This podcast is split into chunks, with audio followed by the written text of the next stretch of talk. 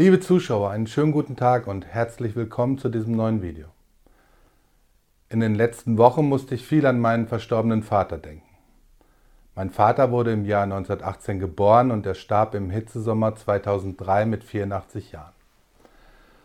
Er hat den Zweiten Weltkrieg noch als junger Mann, also zu Kriegsbeginn war er 20 Jahre alt, als Soldat an der Front aktiv miterlebt und uns Kindern dauernd Geschichten vom Krieg und der damaligen Zeit erzählt.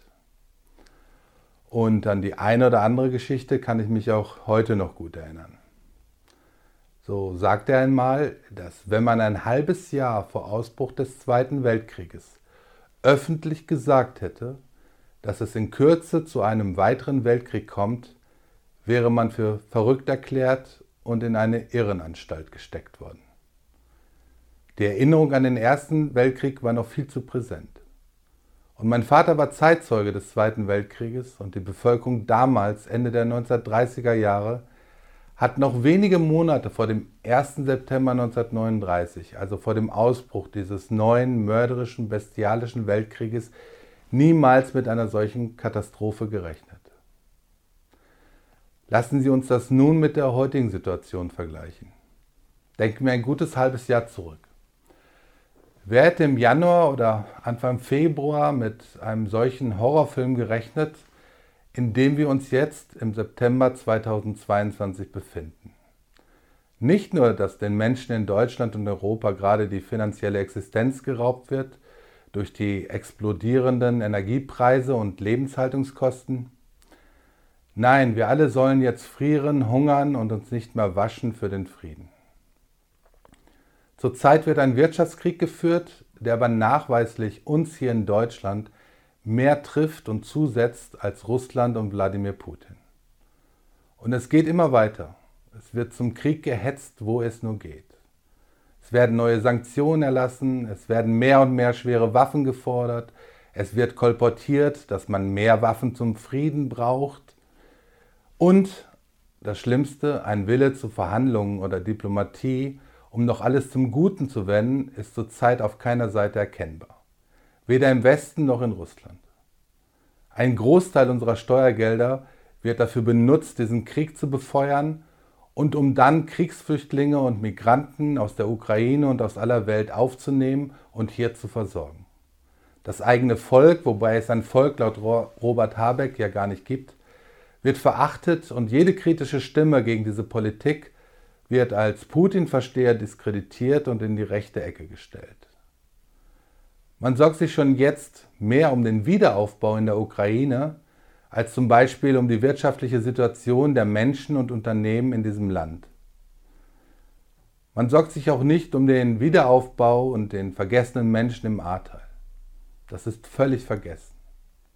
Und die Lebenssituation der Deutschen wird immer unerträglicher und die weltpolitische Lage eskaliert immer mehr. Wladimir Putin verkündete am Mittwoch die Teilmobilmachung von 300.000 russischen Soldaten und das bedeutet nichts anderes als eine offene Kriegserklärung an die NATO. Und es wird mittlerweile völlig offen über den möglichen Einsatz von Atomwaffen gesprochen und die Politik auf beiden Seiten riskiert wieder einmal Millionen Tote in Europa. Mein Vater war 21 Jahre alt, als er einberufen wurde und in den Krieg ziehen musste. Er hat uns Kindern immer viel vom Krieg erzählt. Zum Beispiel, wie sie einem Kameraden in Sibirien den erfrorenen Fuß ohne Betäubung abgeschnitten haben und wie dieser Mann dabei geschrien und nach seiner Mutter gebettelt hat. Und wie teils 15-, 16-jährige Kinder und Soldaten an den Flakgeschützen der Reihe nach tot umfielen weil sie von runterfallenden Splittern der eigenen Geschosse getroffen wurden. Mein Vater hat mir auch immer erzählt, dass alles lange vorher geplant wird und dass es im Hintergrund Mächte gibt, die beide Seiten steuern. Und er sagte, und daran kann ich mich gut erinnern, auch du wirst das irgendwann mal erleben. Ich habe das damals mit 16 nicht geglaubt, beziehungsweise ich habe es nicht verstanden. Heute glaube ich, verstehe ich das.